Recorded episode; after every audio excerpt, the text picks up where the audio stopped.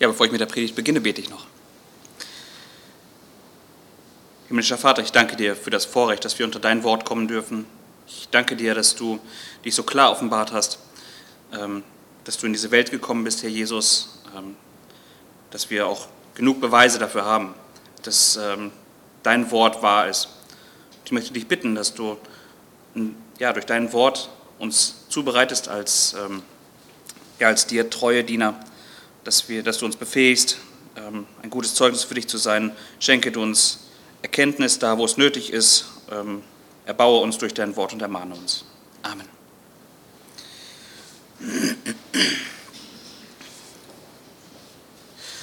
Bei mir ist ja die Schulzeit schon ein bisschen länger her. Aber wenn ich daran zurückdenke, dann ähm, gab es da immer mal wieder einige Bücher, die man lesen musste, die da als Pflichtlektüre galten.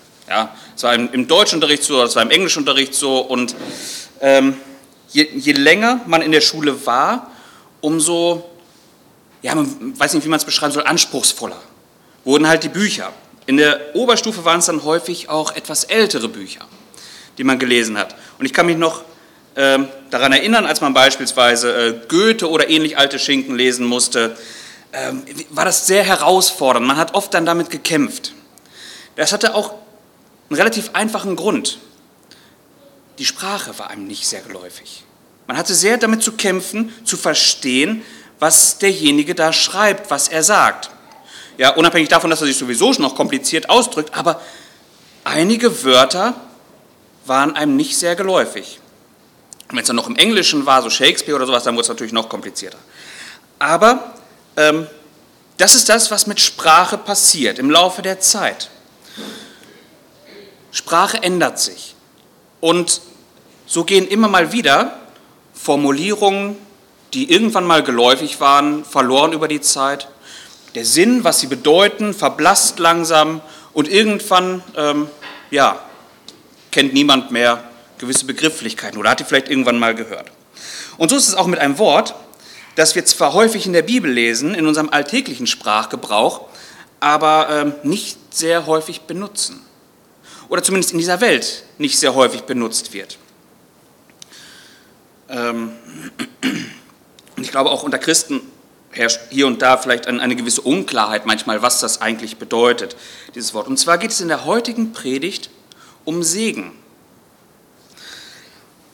Ein Begriff, der erst über die letzten Jahrzehnte in der alltäglichen Sprache äh, von, in unserem Kulturkreis so nach und nach verschwunden ist, nach und nach mehr und mehr verblasste.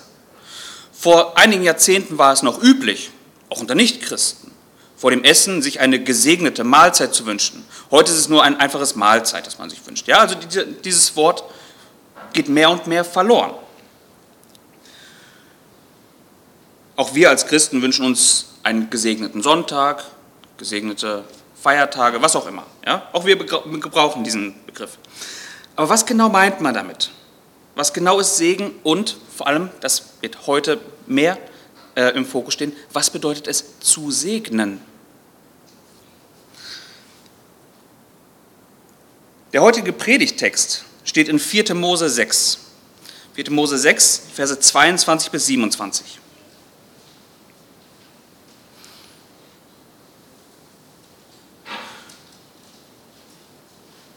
Und der Herr redete zu Mose und sprach, Rede zu Aaron und seinen Söhnen und sprich, so sollt ihr die Söhne Israel segnen. Sprecht zu ihnen, der Herr segne dich und behüte dich. Der Herr lasse sein Angesicht über dir leuchten und sei dir gnädig. Der Herr erhebe sein Angesicht auf dich und gebe dir Frieden. Und so sollen sie meinen Namen auf die Söhne Israel legen und ich werde sie segnen. Mit diesem Abschnitt sind wir am Schluss eines ähm, sehr deutlichen Abschnitts des vierten Buchs Mose angelangt. Und zwar das, das Lager des Volkes ist jetzt in passender Weise eingerichtet. Kapitel 1 und 2 erklärt, ähm, ja, jeder Krieger nimmt einen besonderen Platz ein. Dann Kapitel 3 und 4, ähm, wie jeder Arbeiter in seine Arbeit, an seine eigene Arbeit gestellt wird. Äh, Kapitel 5 geht es dann um die Versammlung und Verunreinigung, wie Verunreinigungen gereinigt werden. Ähm, und Kapitel 6 beginnt dann damit, erklärt äh, die herausragende Stellung von jemandem, der ähm, ja, ausgesondert ist für den Herrn. Und soweit ist erstmal jetzt alles geregelt, ja, was es erstmal zu regeln gibt. Und das bildet jetzt den Abschluss dessen, diese, diese Verse.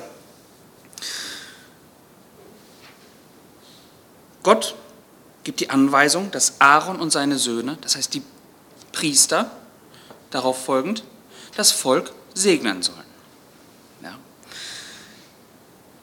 In unserem Predigtext sehen wir den sogenannten, ähm, ich weiß nicht, ob ihr das schon gehört habt, aber wenn, wenn ihr es mal hört, dann wisst ihr, es geht genau um diesen hier, den aaronitischen Segen. Und dieser beinhaltet jetzt zwei Aspekte des Segnens. Einerseits, lesen wir, sollen die Priester, also Aaron und seine Nachkommen, sie sollen das Volk Gottes segnen. Aber sie sollen das tun, und das ist jetzt, wirkt erstmal so ein bisschen äh, widersprüchlich, sie sollen das tun mit den Worten, was sagen sie? Der Herr segne dich. Also sie sollen segnen, aber indem sie sagen, der Herr segne dich. Ähm, das finden wir ziemlich häufig in Gottes Wort, dass auf der einen Seite Menschen andere Menschen segnen ja, und auf der anderen Seite es eben Gott ist, der segnet. Im Alten Testament lesen wir von äh, Segen sehr, sehr häufig in Bezug auf, ähm, ja, auf etwas Materielles. Abrahams Knecht, als er loszog, um äh, für Isaac eine Braut zu suchen beispielsweise, ja, zog dann nach, nach Mesopotamien ähm, und er sollte dann eine, eine Frau aus der Verwandtschaft Abrahams äh, suchen und er begegnete am Brunnen dann Rebekka. Und als er dann erkannte, dass Rebekka eine geeignete Frau wäre, dann warb er um sie und er ging in, in ihr Haus oder das Haus ihres Vaters. Und er warb um sie, indem er auf den Reichtum eben seines Dienstherrn Abrahams verwies mit den Worten, in 1. Mose 24, 35, der Herr hat meinen Herrn gesegnet, sodass er groß geworden ist. Er hat ihm Schafe und Rinder gegeben, Silber und Gold, dazu Knechte und Mägde, Kamele und Esel. Und das ist relativ typisch im Alten Testament, dass Gottes Segen ähm, erkannt wird an materiellen Gütern.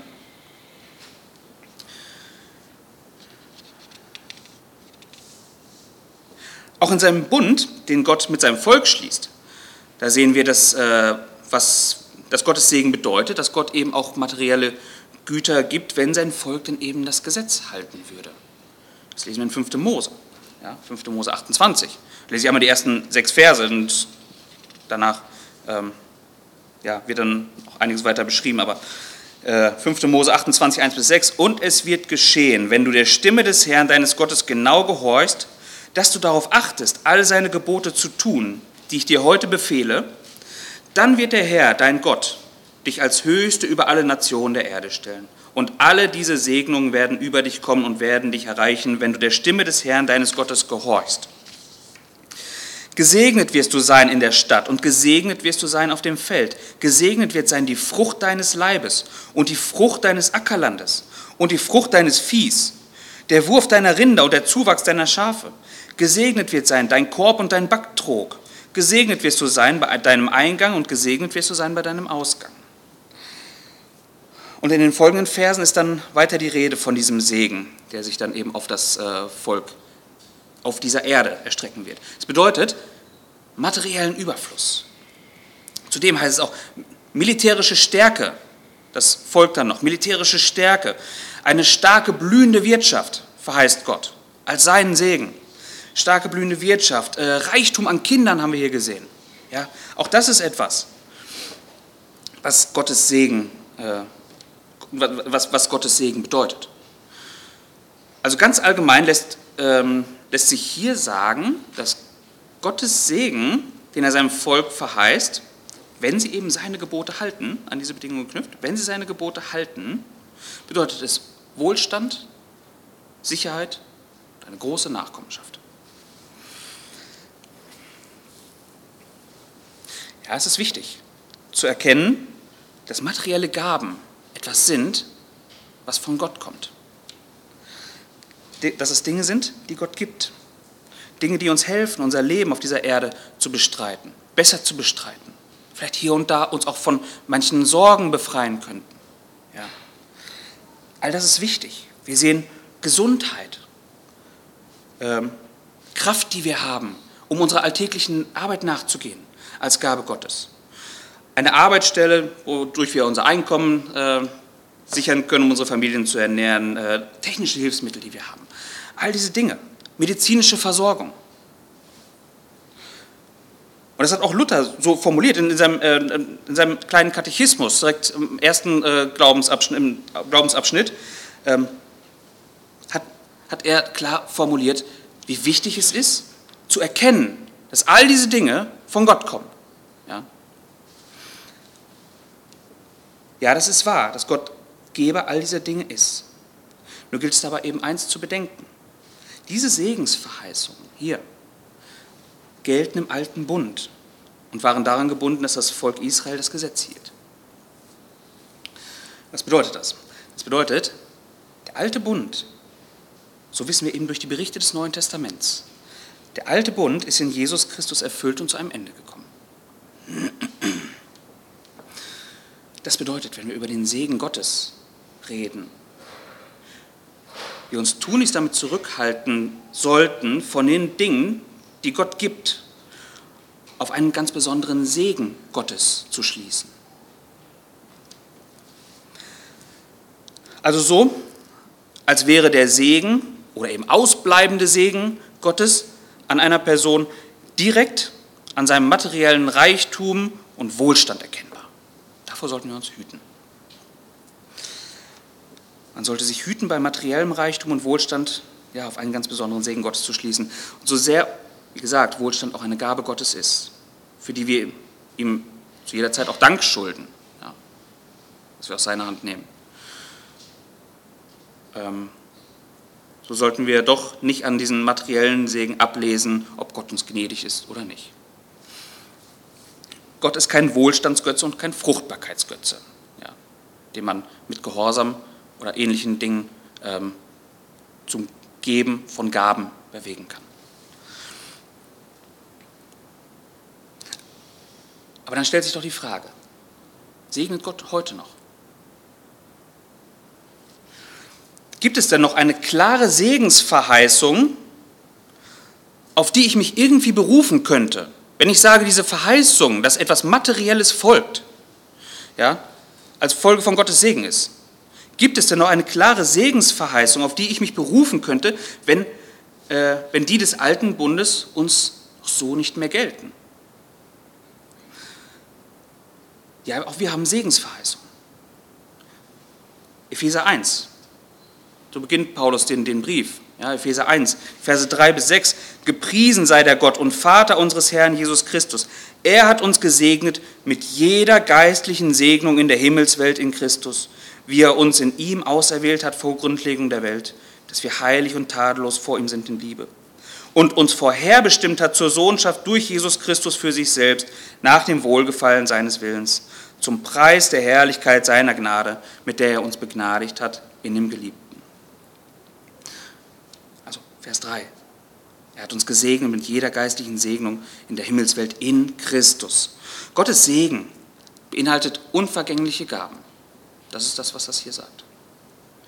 Himmlische Güter, und zwar in Christus. Das bedeutet, den großen Segen, den Gott uns Menschen zugedacht hat, finden wir allein in Christus. Und was es konkret bedeutet, das erklärt Paulus hier. Was das konkret bedeutet, wenn man davon spricht, dass wir den Segen in Christus haben. Ähm, das kann man ja auch als Worthülse gebrauchen, dass ich sage, ich bin gesegnet in Christus. Ja, was heißt das denn? Was bedeutet das denn? Was meinst du damit? Und das erklärt er hier ähm, ab Vers 4. Die Erwählung vor Grundlegung der Welt. Daran sehe ich das. Daran darf ich glauben. Ja? Ähm, die Erlösung durch das Blut Christi, die Vergebung der Sünden, Christi Herrschaft,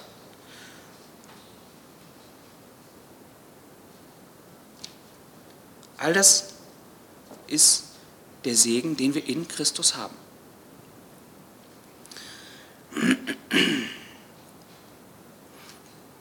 Hat Gott seinen Plan geändert im Laufe der Zeit, wie er sein Volk segnen will?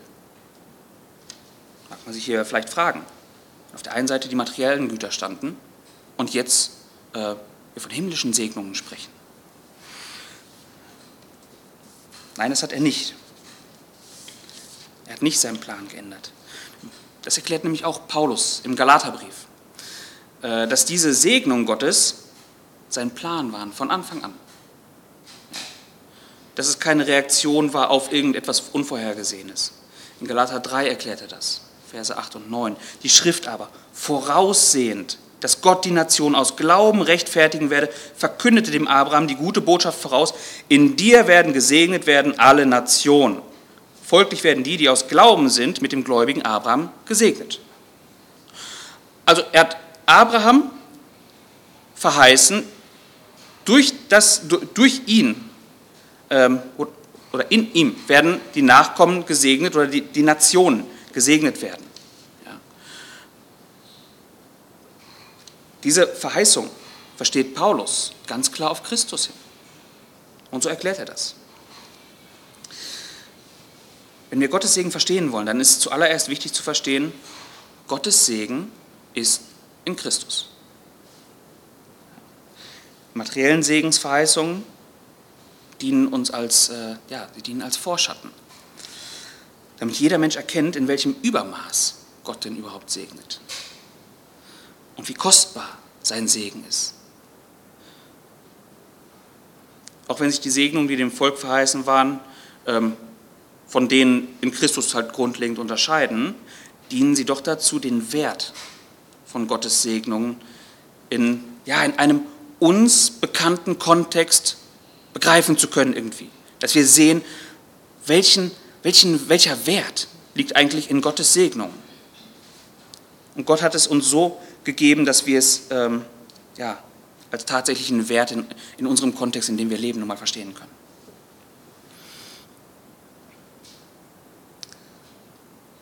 Schauen wir uns nun den aaronitischen Segen an, hier, den die Priester vor dem Volk über, über das Volk aussprechen sollen. Ähm, dieser Segen besteht aus drei Teilen, wo jeder, jeder dieser Teile jeweils nochmal aus zwei Dingen, die direkt miteinander in Verbindung stehen, ähm, äh, verknüpft wird. Und zwar sind das die Verse 24 und 26 unseres Predigtexts. Der Herr segne dich und behüte dich. Der Herr lasse sein Angesicht über dir leuchten und sei dir gnädig. Der Herr erhebe sein Angesicht auf dich und gebe dir Frieden. Mit dem ersten dieser drei Glieder, also wir sehen das tatsächlich auch schön unterteilt, Vers 24, 25, 26. Also hier redet man hier wirklich über, wenn, wenn ich vom ersten Glied rede, über Vers 24, zweites Glied, Vers 25, drittes Glied, Vers 26.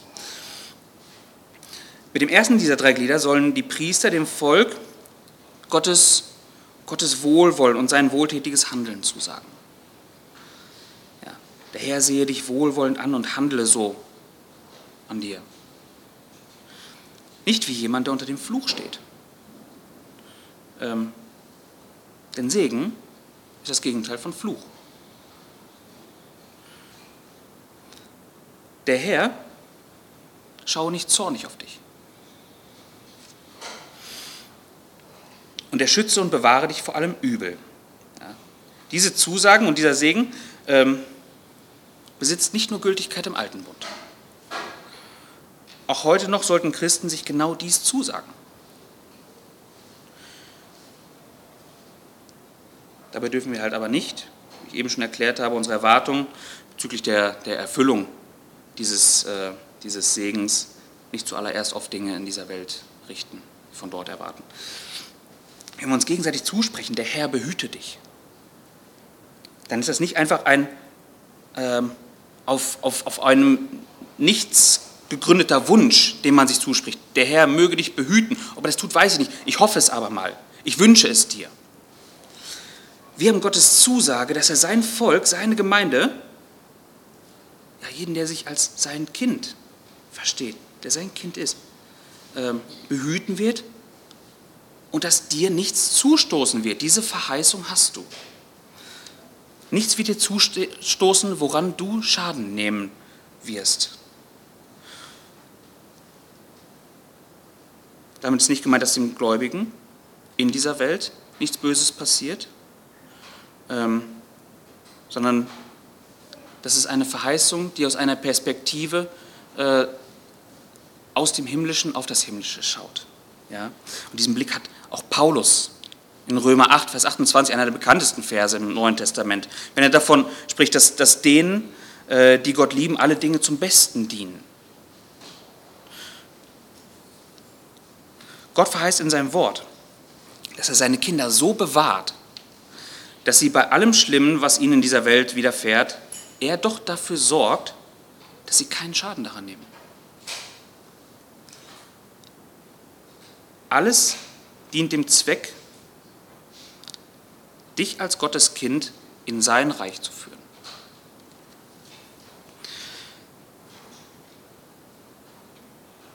Es ist uns keine klare Anweisung irgendwo in der Bibel gegeben, den, äh, diesen aaronitischen Segen uns gegenseitig zuzusprechen, aber häufig ist es so in Gemeinden. Ja? Das ist relativ geläufig, diese, dieser Segen, dass, dass er äh, einem zugesprochen wird. Ähm, und ich glaube auch, auch wenn wir keine Anweisung irgendwo lesen, dass wir das tun müssen, ähm, glaube ich, tun wir gut daran, ihn uns gegenseitig zuzusprechen. Vom Inhalt her, was er bedeutet. Nicht zwingend äh, exakt in diesem Wortlaut. Ja. Darin liegt keine, keine Kraft, keine Macht, sondern vom Inhalt her, was er sagt.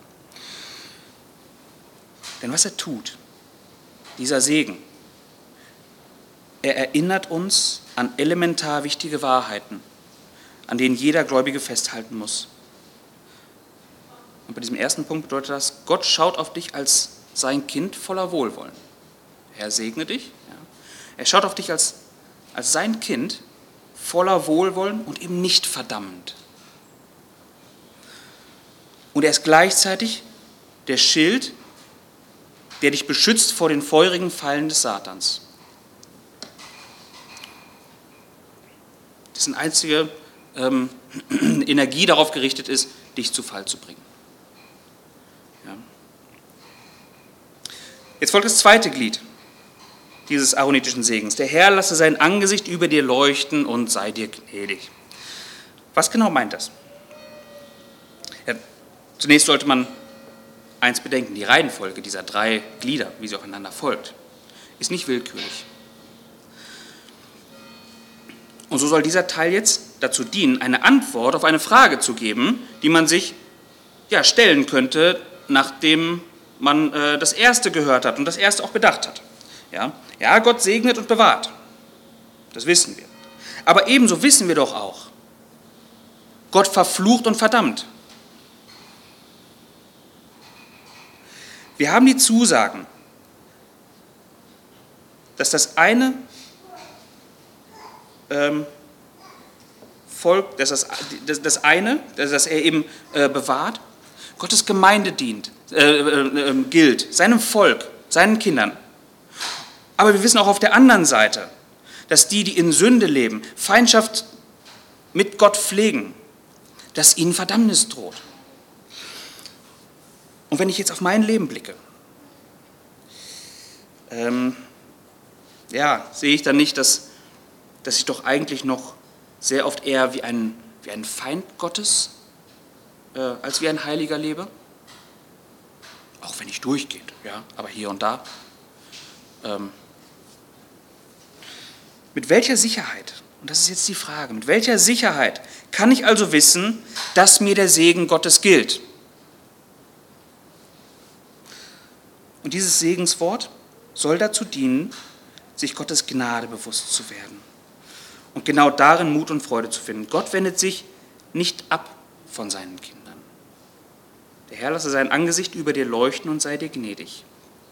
Gott schaut seine Kinder ähm, an, aber nicht als einer, der nur interessiert irgendwie dem, dem Treiben zuschaut, ja, in, in der finsteren Umgebung, in der sie sich da bewegen. Durch seine Zuwendung zu uns Sündern ist es dann auch Gott, Gott selber, der das Dunkel um uns, um uns herum, um seine Gemeinde herum vergehen lässt. Ja. Und er ist es dann auch, indem er sich zuwendet und, und es strahlen lässt. Ist er derjenige, der, ähm, ja, der, sein, der seine Gemeinde ausleuchtet.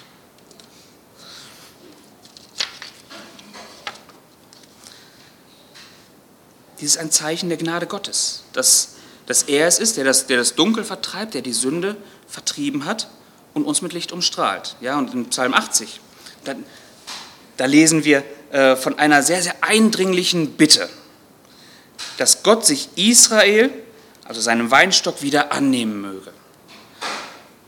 Und im vierten Vers bittet dann der Psalmist darum, dass Gott doch sein, sein Angesicht über seinem Volk leuchten lassen möge, und zwar zu einem ganz, ganz bestimmten Zweck.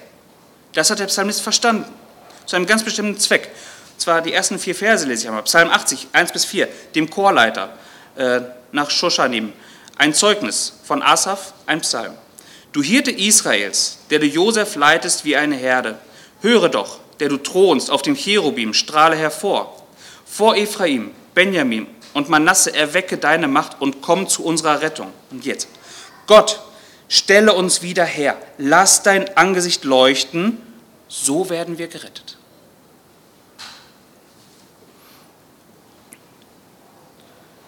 Gott, Rettung kommt von dir. Und du bist es, der die Finsternis eben besiegen kann.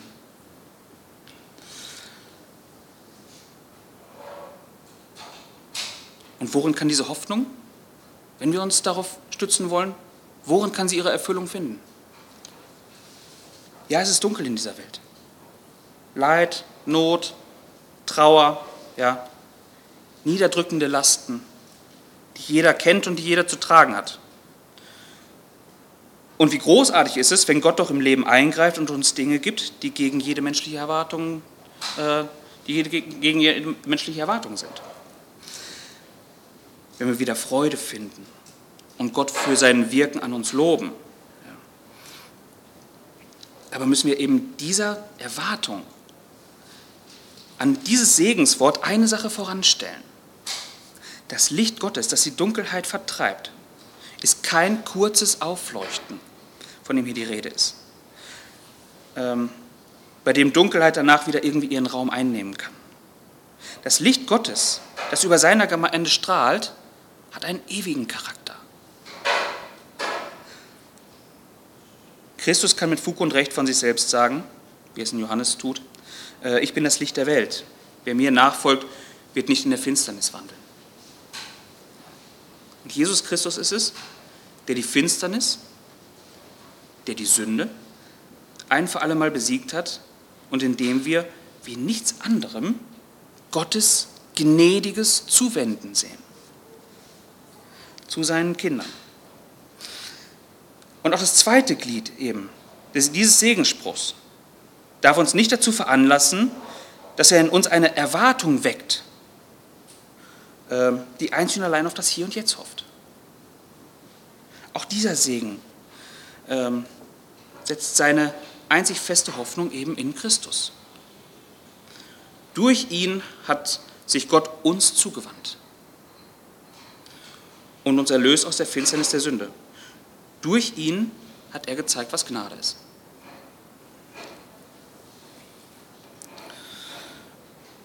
Und auch das dritte Glied ist eine gedankliche Weiterführung des vorangegangenen. Ja, der Herr, der sich voller Gnade uns zuwendet und das Dunkel vertreibt, lasse seinen Blick nicht von dir weichen und schenke dir Frieden. Er erhebe sein Angesicht auf dich und gebe dir Frieden. Wenn Gott Frieden im Alten Testament verheißen hat, dann hat das in der Regel eine, eine, eine politische und weltliche Dimension gehabt. Ja, das Volk konnte sicher leben und sicher arbeiten, ohne dass äh, irgendwelche heidnischen Nachbarvölker Krieg geführt haben mit ihnen äh, oder ihren Besitz raubten und plünderten. Im Neuen Testament lesen wir in Philippa 4, Vers 7 von einer, ja auch hier wieder, anderen Dimension. Und zwar schreibt da Paulus, dann wird der Friede Gottes, der höher ist als aller Verstand, eure Herzen und euer ganzes Denken in Christus Jesus bewahren. Also der Friede Gottes ist etwas, was weit über dem steht, was wir durch unsere menschliche Begrenztheit irgendwie begreifen könnten. Er ist mehr als irgendetwas in dieser Welt Beobachtbares. Dieser Friede Gottes ist mit nichts vergleichbar. Ja, übersteigt, übersteigt völlig unseren Verstand. Er kommt von Gott und ist ähm, ja, somit dann auch weitaus mehr als einfach eine, irgendeine temporäre Vereinbarung des Waffenstillstands oder so, was wir halt als Frieden verstehen. Auch wenn wir im Persönlichen von einem, von einem inneren Frieden reden, dann kann man vielleicht davon sprechen, dass man über eine bestimmte Sache Ruhe gefunden hat. Aber innerer Friede als wirklich dauerhafter Zustand, von dem, zu jeder Zeit und in jeder, von dem man zu jeder Zeit und in jeder Situation auch erfüllt ist, das ist eines der großen Ziele beispielsweise fernöstlicher Religion. Ja. Und doch erweist es sich immer wieder bis heute auch als Utopie, genau das zu erwarten äh, in dieser Welt. Nichts kannst du hervorbringen, was dir einen solchen Frieden schenken kann. Es braucht mehr als ein paar Willensübungen, um sich in einen innerlich ausgeglichenen Zustand des wahren Friedens zu versetzen. Ja. Aber Gott gibt uns auch hier schon auf Erden einen Vorgeschmack von dem, was sein, äh, was sein Friede wirklich bedeutet. Es ist keine immerwährende Gelassenheit eines Menschen. Nach wie vor leben wir in einer Welt, in der wir Anfeindungen und Kämpfe erleben, innerlich und äußerlich. Ja? Ähm, und unser Herz ist oft aufgewühlt und voller Angst und Sorge. Aber können wir uns doch auch in diesen Zeiten, ähm, ja, können, können wir uns sicher sein, einen Vorgeschmack bekommen zu können von diesem wahren Frieden. Und das erklärt Paulus in Philippa 4, auch in den Versen davor, in den vorangegangenen Versen. Freut euch im Herrn alle Zeit. Noch einmal wiederhole ich, freut euch. Lasst eure Sanftmut allen Menschen kund werden, der Herr ist nah. Sorgt euch um nichts, sondern lasst in jeder Lage eure Anliegen durch Gott, äh, durch Gebet und Flehen verbunden mit Danksagung vor Gott kund werden. Dann wird der Friede Gottes, der höher ist als allen Verstand, eure Herzen und euer ganzes Denken in Christus Jesus bewahren. Er erklärt hier, wann das der Fall sein wird, wann dieser Friede unsere Herzen bewahren wird dieser Friede Gottes. Der Friede Gottes ist eine Folge dessen, dass sich der Gläubige in völligem Vertrauen auf Gottes Wirken, ähm, ja, sein Wirken und sein Nahesein bewusst ist und sich in diesem Bewusstsein an ihn wendet. Der, der sein Angesicht über dich erhebt, also seinen Blick nicht von dir abwendet, muss nicht erst auf deine Situation aufmerksam gemacht werden, in der du steckst. Wir gehen nicht zu Gott ins Gebet mit der Einstellung, dass wir äh, bei ihm anklopfen müssen und ihm von unserer Not erstmal berichten müssen, damit er darüber Bescheid weiß, weil er es bisher nicht mitbekommen hat. Wir gehen ins Gebet mit dem Blick, dass Gott um alles weiß. Und ebenso mit der Überzeugung, dass es nichts und niemand Besseren gibt, an dem man sich in seiner Not wenden kann. Welchen Raum hat die Sorge? wenn du weißt, wer da auf dich aufpasst. Wer so vor Gott tritt im Gebet, der darf bereits hier auf Erden auch einen Vorgeschmack davon äh, bekommen, was der Friede Gottes bedeutet in, in den Herzen des Gläubigen. Seine endgültige sichtbare Gestalt wird dieser Friede aber auch erst, ähm, für uns jetzt noch nicht sichtbar, irgendwann in der neuen Schöpfung äh, sichtbar finden. Das sind die drei Elemente, ähm, die drei Teile dieses Segensspruchs. Als letzten Punkt dieser Predigt möchte ich aber noch auf eine Sache eingehen. Und zwar als letztes möchte ich noch auf, auf die Form und daraus folgende Wirkung des Segens eingehen. Ähm, ganz besonders im Hinblick auf den Segen, den Menschen einander zusprechen, ja, wovon wir in der Bibel an mehreren Stellen lesen. Oft kann man beobachten, wie Menschen andere Menschen segnen. Ähm, in manchen Gemeinden mehr, in manchen weniger, dass das auch so gesagt wird, ich segne dich, wie auch immer, ja, der Form nach. Ähm, und nicht selten habe ich dabei auch schon beobachtet, dass man ähm, das Segnen eines anderen ähnlich wie, ein, wie eine Art äh, äh, Zauberspruch sieht, den man da jetzt ausspricht. Also äh, das Aussprechen einer Segensformel, dadurch wird etwas, etwas äh, Unerklärliches, Göttliches in den anderen hineingelegt. Menschen segnen manchmal mit dem Verständnis, dass sie damit etwas, ähm, etwas Göttliches, was vielleicht sie auch in sich haben, an jemand anders weitergeben. Und auf ihn übertragen, sodass Gott das Gute auch da wirken kann. Eine, ja, eine Art Weitergabe einer innewohnenden Kraft. Und eine solche Sicht auf das Segnen halte ich für grundlegend falsch, möchte aber auch erklären, was ich denn für richtig halte. Ja, wie Christen sich untereinander segnen sollen. Der Segen den Menschen einander zusprechen hat im Grunde, so lesen wir es in der Bibel, zwei Formen. Ähm, ja, einmal eine, eine ähm, ich möchte sagen, innerweltliche Form und eine geistliche. Damit meine ich, die innerweltliche besteht darin, dass man auf, auf Angriffe, Beschimpfungen und so weiter oder Flüche mit positiven Worten antwortet. Ähm, das lesen wir mehrfach als Aufforderung, auch im Neuen Testament. Wenn Jesus davon spricht, segnet ihr euch fluchen beispielsweise. Ja.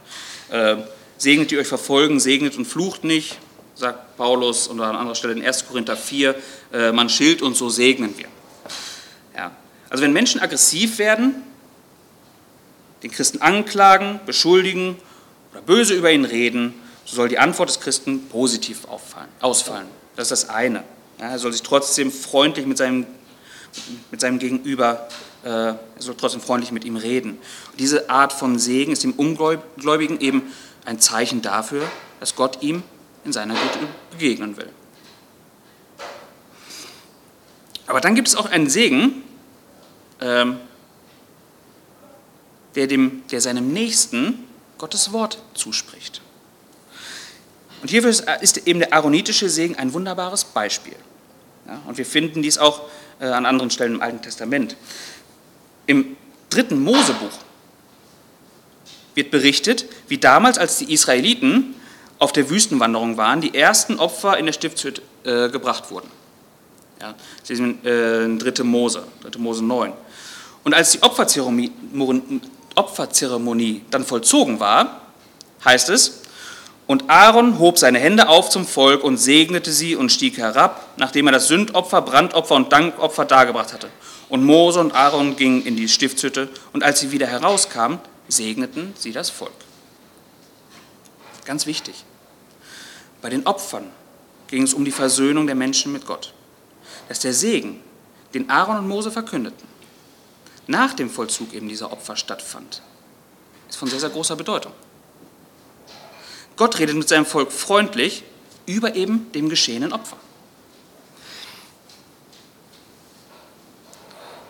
Nicht, dass die Opfer irgendwie als, als eine Leistung zu verstehen werden, die den Menschen zu erbringen gehabt hätten. Ja? Nein, Gott macht damit deutlich, dass die Opfer der von ihm gewiesene Weg zum Segen und zum Frieden ist. Ja, und schließlich, darauf gründet auch unser Glaube. Als Christen hat ja Gott selbst in seinem Sohn das entscheidende Opfer dargebracht. Auch wir als Gottes Gemeinde sollen uns den Segen zusprechen. Damit ist gemeint, dass auch wir uns im Glauben, ähm, im Glauben an das Werk Jesu, Gottes Zusagen zusprechen und uns diese somit immer wieder neu vergegenwärtigen. Das sind Dinge, durch die wir uns gegenseitig ähm, ja, wieder erfreuen, erbauen und ermutigen. Und das ist ganz wichtig zu verstehen, wenn man davon spricht, dass Gläubige einander segnen. Wir sprechen uns das zu, was seinen Inhalt und seine Kraft von Christus her hat. So lesen wir auch ähm, den aaronitischen Segen und dürfen auch diesen immer wieder uns so zusprechen. Wir empfangen damit jedes Mal neu Gottes Zusagen, dass er uns gnädig ist, die Zusage des Friedens, den er in Christus mit uns geschlossen hat aber auch die Zusage, dass er uns bewahrt und erhält. Es muss klar sein, dass der Segen nicht eine Art Zauberwort ist, das irgendwie etwas Positives bewirkt. Segen ist auch mehr als ein frommer Wunsch, den man sich gegenseitig irgendwie wünscht. Vielmehr lebt das Segen, Segenswort vom vollbrachten Werk Christi. Ja, durch Christus. Ähm, durch ihn macht uns Gott all die großen Zusagen, auf die wir vertrauen dürfen. Wenn mir jemand in, in schweren Zeiten zuspricht, du brauchst dich um nichts zu sorgen. Der Herr ist größer als alles und ist bei dir. Ja. Ist das ein vergewissernder und auch ein, ein hoffentlich ermutigender Zuspruch? Es gibt mir aber nicht deshalb, es, äh, es wird mir nicht deshalb zum Segen, weil es jemand in einem eventuell hohen Amt ausgesprochen hat. Es ist deshalb zum Segen, weil ich durch das Werk Jesu Christi und die damit verbundenen Zusagen in Gottes Wort genau diese Gewissheit haben darf. Es wird mir das zugesprochen, worauf ich wirklich, ein, ein, ein, worauf ich mich verlassen darf und auch einen festen Grund habe, äh, warum ich mich darauf verlassen darf. Weil Gott es so zusagt. Das ist es, was wir uns zusprechen und uns damit segnen. Ja, und jedem, der sich auf das Opfer Christi beruft und daran festhält, der kann sich also, dem kann man mit fester Gewissheit zusprechen, der Herr segne dich und behüte dich. Der Herr lasse sein Angesicht leuchten über dir und sei dir gnädig. Der Herr erhebe sein Angesicht auf dich und gebe dir Frieden. Amen.